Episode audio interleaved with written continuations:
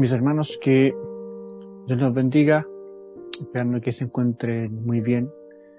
Estaremos con la ayuda del Señor dando inicio a la primera parte del tercer tema que como iglesia estamos estudiando. En esta ocasión será el tema de la oración del Padre Nuestro, que por la profundidad del, del mensaje, ¿no es cierto?, el contexto en que está enmarcado en la Biblia, dentro de la Sermón del Monte, la profundidad de la oración por sí sola y el ejemplo de la oración de Cristo, eh, hemos tomado la decisión, ¿no es cierto?, de entregar este tema en dos partes. La primera parte, que es la que veremos en el día de hoy, está enfocada en tener el contexto, entender de forma general la oración del Padre Nuestro y con la ayuda del Señor en la próxima ocasión veremos la segunda parte y estaremos desglosando ya la oración propiamente tal. ¿ya? Así que vamos a ir a buscar la presencia del Señor en oración para que el Señor, en lo que estemos conversando estos minutos, nos revista de su gracia y que sea para la honra y la gloria de nuestro Dios y para bendición a nuestra vida. Oramos a nuestro Dios. Buen Dios y Padre Celestial, te damos la gracia por esta misericordia que nos da nuevamente de poder aprender un poco más de tu palabra. Te alabamos y te agradecemos, Señor, un momento podemos ver tu misericordia, vemos tu respaldo en cada situación, vemos tu presencia que nos guía, que nos ciñe, nos alista para esta batalla que es espiritual, Señor. Te alabamos y te agradecemos porque en toda victoria y aún en las derrotas, Señor, tu presencia no nos desampara, Señor. Te damos gracias, Señor, porque en todo momento está tu palabra con nosotros tu palabra que es la luz que nos guía, Señor, que nos inspira a buscar más de ti. Te pedimos, mi Dios, que estos momentos que vamos a comenzar sobre algo tan importante como la oración y como el modelo de oración que nos dejó Hijo, nuestro Señor Jesucristo, de tu gracia, mis hermanos, y todos aquellos que van a escuchar este tema y en mí, Señor, para exponerlo. Que sea una exposición que nos bendiga y que permita que cada día poder conocer más de ti, Señor, y acercarnos confiadamente en que tú eres la respuesta a nuestras vidas. Te alabamos y te agradecemos y reconocemos, Señor, de que solamente tú eres digno de toda honra y gloria. Te lo pedimos y te lo agradecemos. En el nombre de Jesús, tu Hijo, nuestro Señor, todo personal. Amén, Señor. Ya, mis hermanos, vamos a eh, empezar Vamos a empezar, ¿no con la presentación del tema. Como dijimos al comienzo, la parte número uno, vez corresponde al contexto, estudiar los versículos anteriores y posteriores, ¿no es cierto?, a la oración eh, como tal que nos entrega el Señor y ver y entender la importancia de la oración para nosotros como cristianos.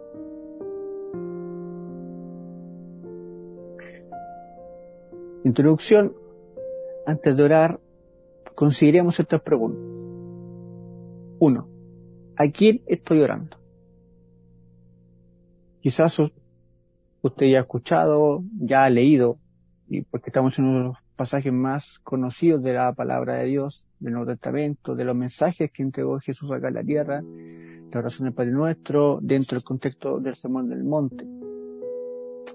Pero realmente hemos y acá adelantamos un poco de lo que veremos la, en esta clase, ¿no es cierto? Y el próximo tema, en la parte 2, realmente comprendemos a quién estamos orando.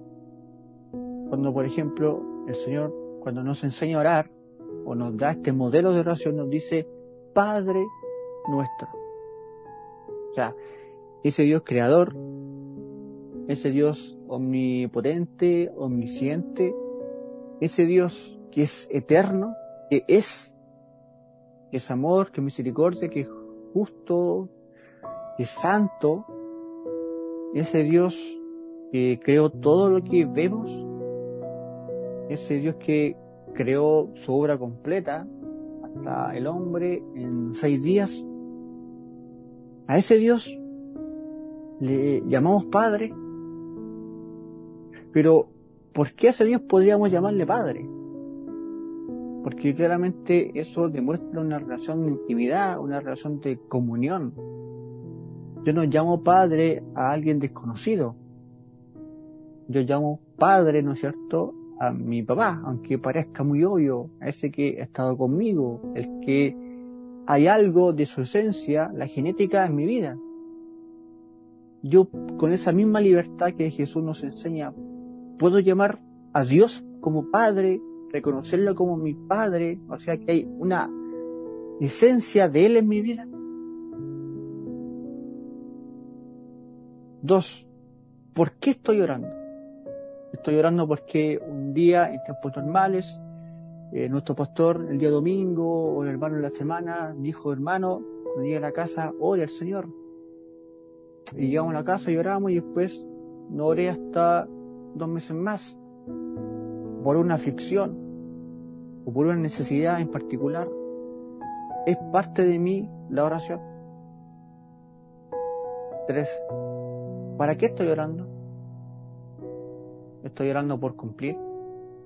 Estoy orando porque me sobra tiempo durante la jornada, durante la semana, durante el día, porque tengo un tiempo libre para no ir a acostarme, para no quedarme dormido, por eso oro, porque realmente reconozco que hay una necesidad en mi vida de conversar con mi Padre, porque yo reconozco que sin Dios, que mi Padre, no soy nada o no puedo el día a día. Entonces, estas tres preguntas, que son bastante, quizás muy básicas, eh, desde el punto de vista de a luz de la palabra, estas preguntas, de alguna forma, cuando estudiamos la importancia de la oración y cuando estudiamos la oración del Padre Nuestro, están respondidas por el mismo Señor Jesucristo. Entonces, por lo mismo, eh, decidimos eh, este tema verlo en dos etapas para entender, en primer lugar, el contexto y la importancia de la oración a la luz de la misma palabra y obviamente a la luz de la oración del Padre Nuestro.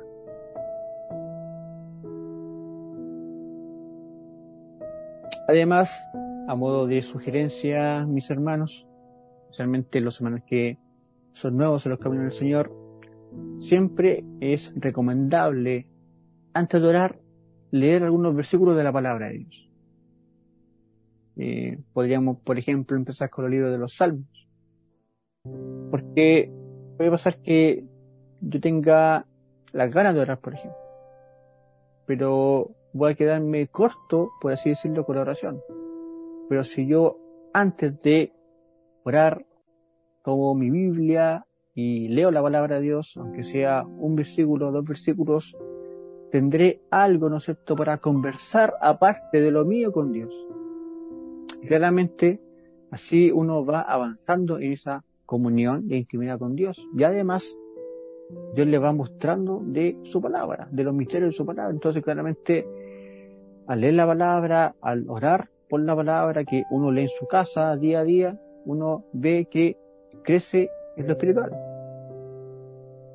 Dos, hagamos de la oración algo íntimo y cercano, como padre e hijo, Padre nuestro que estás en los cielos. No veamos como la oración como una carga, como algo molesto.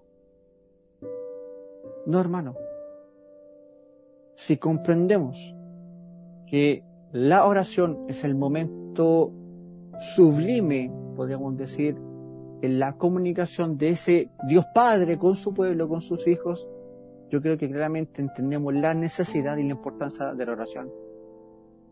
Si no oramos, es para preocuparse. No está la necesidad de orar, es para preocuparse porque realmente esa relación de intimidad, esa comunión como uno entre Dios y nosotros se perdió. ¿Por qué oramos? Porque somos templo del Espíritu Santo. ¿Y por qué somos templo del Espíritu Santo? porque un día fuimos reconciliados por Cristo en la cruz. ¿De quién envió a Cristo a la tierra? Fue Dios. Entonces podemos ver que la oración, de alguna forma, interactúa nuestro Dios trino en la vida de nosotros. Hermanos, si Dios nos ha permitido eh, este tema, puedes compartirlo, puedes conversarlo, es porque necesita y quiere escuchar su voz nuevamente. Es porque Él no quiere perder esa comunión con usted. Todo lo contrario, quiere que usted le abra su corazón, así como conversa con su amigo, eh, con su esposo, con su mamá, con sus hijos, con ser cercano, un ser querido, qué sé yo con esa misma sinceridad, con esa misma intimidad que cuando uno conversa así, con esas palabras, hable y conversa con Dios. No veamos como la oración como algo que necesito estar mucho tiempo en la iglesia para orar. No, hermano, la oración es una conversación que tengo yo como cristiano, como hijo con Dios, con mi Padre, con mi Padre.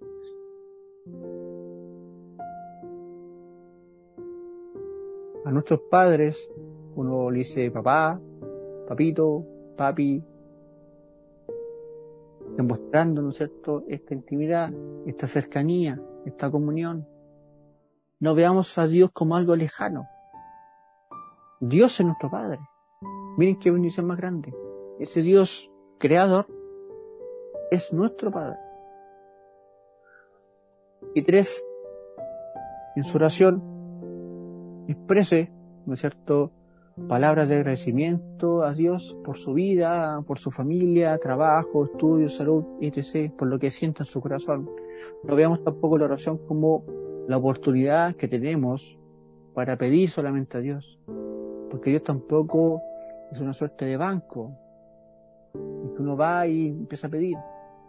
Dios es nuestro Padre, merece respeto, merece el temor de nosotros a Él también es necesario. Muchas veces en nuestra oración, más que ir a pedirle algo a nuestro Dios, a nuestro Padre, vayamos con la humildad, con la sinceridad de ir a agradecerle por lo que Dios hace en nuestras vidas. Porque yo creo que esto es transversal, es para todos, y hemos poco tiempo o mucho tiempo en la iglesia, a los caminos del Señor, todos tenemos algo que agradecerle a Dios día a día. Si no está esa necesidad de agradecerle a Dios, es porque no estamos reconociendo a Dios como nuestro Padre. Entonces, podemos ver la importancia, mis hermanos, de la oración para nosotros y para Dios.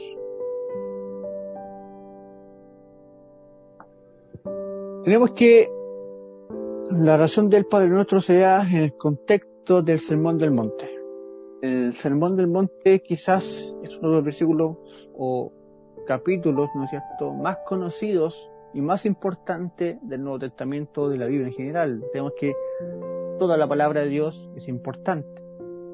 Pero uno puede, al leer, ¿no es cierto?, la Bienaventuranza, por ejemplo, que es como parte del Sermón del Monte, y así muchas enseñanzas que salen en el libro de Mateo, uno puede ver la profundidad y la riqueza espiritual que entrega el sermón del monte cuando Jesús empieza a hablar a los discípulos y también a la gente que, va a escucharlo. De alguna forma son mensajes para nuestra práctica como cristianos en lo cotidiano. la rutina día a día encontramos ciertos indicadores, ciertos principios que nos permiten eh, trabajar nuestra vida como cristianos en el día a día. Es un manual claramente que nos ofrece la verdad más profunda y bíblica en el reino de Dios.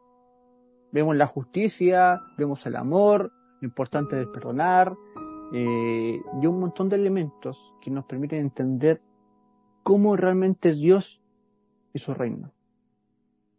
Y de alguna forma también una enseñanza práctica para nosotros. Que si realmente estamos en Dios es porque tenemos estas cualidades. Si estas cualidades no están en un cristiano, porque estamos un poquito lejos de Dios. Pero si crecemos en la justicia, crecemos en el amor, en la misericordia, en la paz, por ejemplo, es porque realmente nos estamos acercando y buscando el reino de Dios y su justicia. Por eso es importante, mis hermanos, que cuando leemos algún pasaje de la palabra, el que sea, en este caso, el, que vamos a estudiar, ¿no es cierto?, que es la oración del Padre Nuestro, todo pasaje que leamos de la palabra de Dios es importante, muy importante, entender y leer el contexto en que se está dando. Hacemos un paréntesis. Por ejemplo, Filipenses 4:13. Todo lo puedo en Cristo que me fortalece. Suena bonito decirlo y escucharlo. Todo lo puedo en Cristo que me fortalece. Pero ¿qué puedo? Por eso es importante leer los versículos anteriores.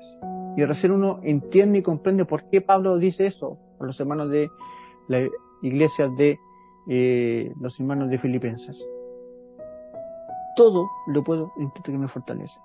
No es que yo vaya al gimnasio y levante más peso y todo lo puedo, no. Son cosas banales. Toda la palabra de Dios busca realmente lo que es importante, que es nuestra riqueza espiritual.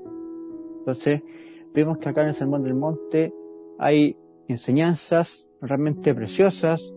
Eh, Jesús nos habla del ayuno, por ejemplo, eh, la lámpara del cuerpo, los ojos, el afán, la ansiedad, el juzgar a los demás, etc.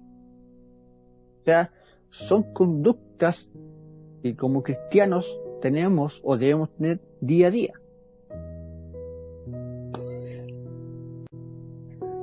La oración del Padre Nuestro se encuentra en dos de los evangelios, está en el libro de Mateo y en el libro de Lucas. Lucas nos presenta la oración del Padre Nuestro de otra perspectiva. Eh, según por lo que nos cuenta en relato de Lucas 11, verso 2.4, eh, Jesús enseña, ¿no es cierto?, este modelo de oración a petición de sus discípulos. O sea, de alguna forma, Jesús está en el Sermón del Monte, ¿no es cierto?, enseñando estos pasajes que mencionamos. De alguna forma se acerca a sus discípulos y le dicen, Maestro, enséñanos a orar. Y Jesús les dice, ustedes oren de esta forma. En Mateo, en los capítulos 5, 6 y 7, se exponen las enseñanzas, ¿no es cierto?, de lo que Jesús eh, da en el Sermón del Monte. Son tres capítulos en los cuales eh, Jesús da las enseñanzas del Sermón del Monte. Y es interesante, mis hermanos, cómo termina Mateo 7. O sea, en el fondo, cuando ya termina el Sermón del Monte, dice así.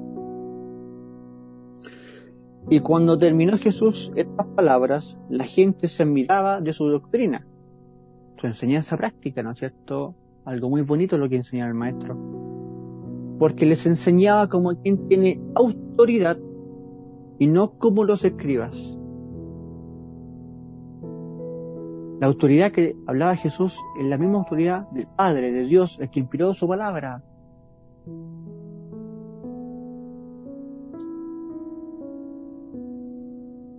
Y más que admirarnos nosotros por la enseñanza o por las palabras de Cristo, tenemos que también procurar cumplir y creer estas enseñanzas en nuestra vida. Creer a las promesas del Señor. Como dijimos, ¿no es cierto? Acá podemos destacar en estos capítulos 5, 6, 7 las siguientes enseñanzas. La bienaventuranzas, Mateo 5 del 1 al 12, la oración del Padre Nuestro, que es nuestro tema eh, que estaremos estudiando, ¿no es cierto?, en profundidad, Mateo 6 del 5 al 15 y por sus frutos los conoceréis. Mateo 7 del 15 al 20. Estos ejemplos los encontramos, ¿no es cierto?, en el Sermón del Monte, más lo que otros mencionamos.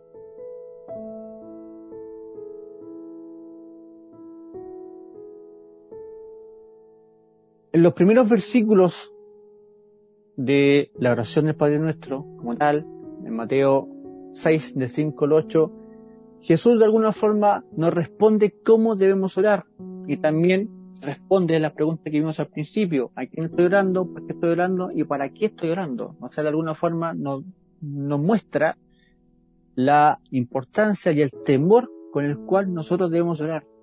Porque no estamos conversando o hablando con cualquier persona, es nuestro Padre.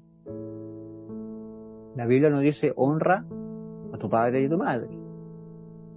Segundo, es Dios. No es un humano. Entonces, por donde lo miremos, la oración o la conversación con Dios no es cualquier cosa. Entonces, si aplicamos estos principios como lo dijimos al principio, a quién estoy orando, por qué estoy orando y para qué estoy orando, realmente el Señor lo responde. Porque Jesús, antes de entregarle la oración en el libro de Mateo, les dice a sus discípulos, dice, y cuando ores, no seas como los hipócritas, porque ellos aman el orar en pie en las sinagogas y las esquinas de las calles para ser vistos de los hombres. De cierto digo que ya tienen su recompensa. Mas tú, cuando ores, entra en tu aposento y cerrada la puerta, ora a tu Padre que está en secreto, y tu Padre que ve lo secreto, te recompensará en público.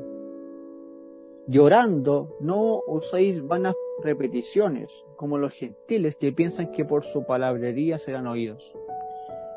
No os hagáis, pues, semejantes a ellos, porque vuestro Padre sabe de qué cosas tenéis necesidad antes que vosotros le pidáis.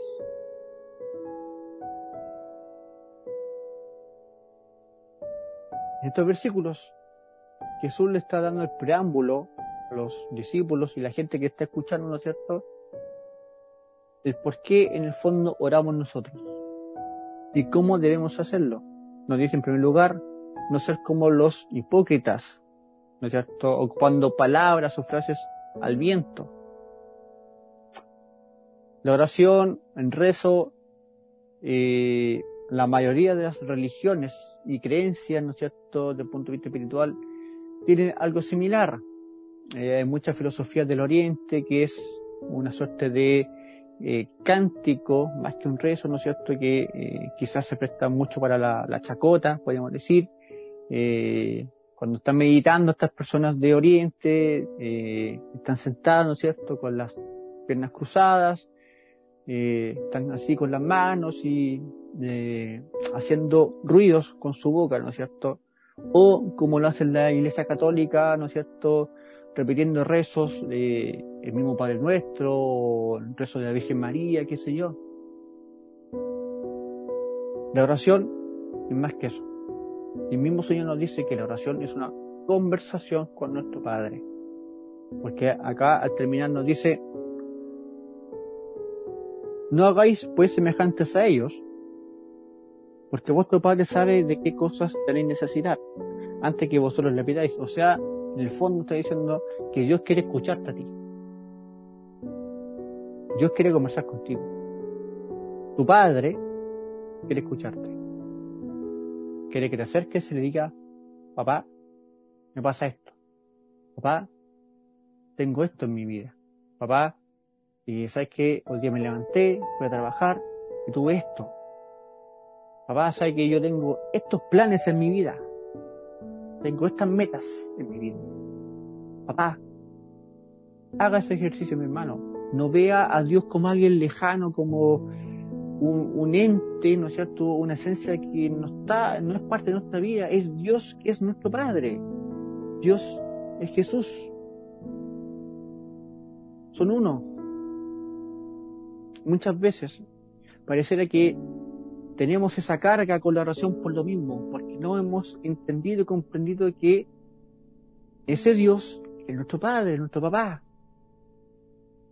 Aunque padre y madre me dejará, con todo Jehová me recogerá. O sea, Él suple toda necesidad, desde el punto de vista afectivo, emocional, espiritual, material, de todo lo que nosotros realmente necesitamos, Dios la suple. Pero Dios quiere escuchar a sus hijos. El Padre quiere escuchar a sus hijos. Porque claramente nuestra oración debe expresar sinceridad, humildad y sencillez. Por eso Jesús dice, no con palabrerías, así como, o como dice acá al principio, como los hipócritas. Como que yo oro porque sé orar en el fondo. Aquí nadie sabe orar. Simplemente oramos todos porque hay una necesidad de conversar con nuestro Dios. Porque somos sinceros para alabarle, para reconocerle, porque hay humildad. Porque reconocemos que sin Dios no podemos hacer nada. Y cuando hay humildad somos sencillos. Entonces, entendiendo este contexto, estos pasajes, podemos entender otros pasajes de la palabra de Dios, por ejemplo, el Salmo 51, que quizás es uno de los eh, ejemplos de oración más eh, conocidos en la palabra. Es una oración del rey David, ¿no es cierto?, cuando él está reconociendo su falta delante de Dios. es importante, eh, mis hermanos, cuando uno ora a Dios, hacerlo con sinceridad, con humildad y sencillez. El rey David no, no fue un personaje, un soldado, fue el rey David. El mismo que mató al gigante, que recuperó eh, el arca, que estaba en los planes de construir, ¿no cierto?, un templo para Dios. Ese, el rey David. Dice Salmo 51, Ten piedad de mí, oh Dios, conforme a tu misericordia conforme a la multitud de tus piedades, borra mis rebeliones, lávame más y más de mi maldad y límpiame de mis pecados, porque yo reconozco mis rebeliones y mi pecado está siempre delante de mí. Contra ti, contra ti solo he pecado y he hecho lo malo delante de tus ojos. Sinceridad, humildad. Jesús nos está diciendo, cuando conversas con Dios, con tu padre, cuando converses con él, no vayas con palabrerías o con el pecho inflado, o culpando, es que yo, padre o Dios, me equivoqué porque el otro tuvo la culpa. No, sé honesto para con Dios. Uno no, bueno, la misma palabra Dios nos dice, Dios no puede ser burlado. O sea, no puedo ir y pretender que si le digo esto a Dios voy a mentirle. No, porque Dios, antes que yo vaya, Él me estaba viendo lo yo que estaba haciendo. Entonces, si yo soy sincero para con Dios, Dios me va a levantar, me va a reconocer esa sinceridad y realmente me va a perdonar como lo hizo con el rey David. Ese es el Dios a quien servimos. Ese es el Dios a quien predicamos. No es un Dios de injusto, podríamos decir. Es un Dios amoroso, que tiene misericordia, quiere que su pueblo le reconozca, que lo busque. Necesita que su pueblo le conozca también, que su pueblo también le sirva, que su pueblo esté eh, eh, con el interés, ¿no es cierto?, de poder conversar con él, porque siguiendo esta misma lógica que Jesús nos muestra en Lucas 18, del 9 al 14, tenemos otro ejemplo, es una parábola entregada por el Señor, muy conocida, pero muy bonita a la vez, del fariseo y el publicano. Dice, a unos que confiaban en sí mismos, por eso la humildad y la sencillez, como justos y menospreciaban a los otros, dijo también esta parábola. Dos hombres subieron al templo a orar. Uno era fariseo y el otro publicano. El fariseo, puesto en pie, como Jesús ¿no es estaba diciendo, como los hipócritas, oraba consigo mismo de esta manera. Dios, te doy gracias porque yo, porque no soy como los otros hombres, ladrones, injustos, adúlteros, ni aun como este publicano ayuno dos veces a la semana, doy diezmos a todo lo que gano. Mas el publicano, estando lejos, no quería ni aún alzar los ojos al cielo, sino que se golpeaba el pecho diciendo, Dios, sé propicio a mí, pecador, similar a las palabras del rey David. Os digo este descendió a su casa justificado antes que el otro, porque cualquiera que se enaltece será humillado, y el que se humilla será enaltecido. A Dios no lo impresionamos con nuestras palabras, ni siquiera con nuestras acciones. Lo que hacemos, lo hacemos para agradar a Dios, para honrar su nombre, no para buscar el beneficio o el bien de Dios. Y cuando comprendemos eso, realmente nos deleitamos en Dios, o sea, esperamos en su voluntad. Salmo 37, verso 4. Deleítate asimismo en Jehová, y Él te concederá las peticiones de tu corazón. O sea, lo que tú necesitas, Dios te lo va a dar. Pero Dios te lo va a dar cuando tú converses con Él. Si no conversas con tu padre, es muy difícil que tu padre te dé algo. ¿Cierto? Esa misma lógica en la que Dios actúa por nuestro bien. Mis hermanos, las cosas que Dios hace en nuestra vida es por un propósito mayor. Es porque Dios ve el panorama completo. No es como nosotros que una vista limitada que vemos a cierta distancia, vemos el presente, la hora. Pero Dios ve el mañana y el futuro. Y ha visto toda nuestra vida. Entonces, si nos deleitamos en Jehová, vamos a conversar con Él con plena seguridad, con plena sinceridad, humildad, sencillez, etc. Y Dios nos va a responder. Nuestro Padre nos va a responder.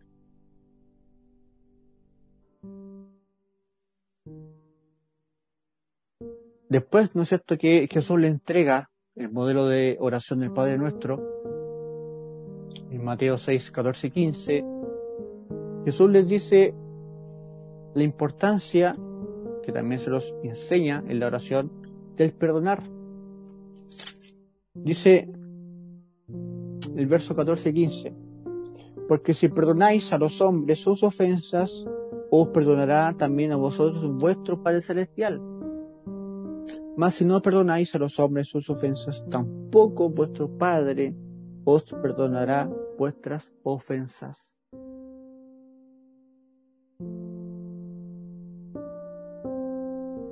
Verso 12 dice, y perdónanos nuestras deudas como también nosotros perdonamos a nuestros deudores. El perdonar los pecados, las ofensas de los otros, de alguna forma es un testimonio, es un reflejo de que Dios está operando en nuestra vida. De que Dios está transformando y regenerando nuestra vida. No está el perdón en el cristiano si no soy capaz de perdonar debido de rencores, de odios, de amarguras, es porque Dios no está obrando en mi vida. Dios no actúa en un corazón así, mis hermanos.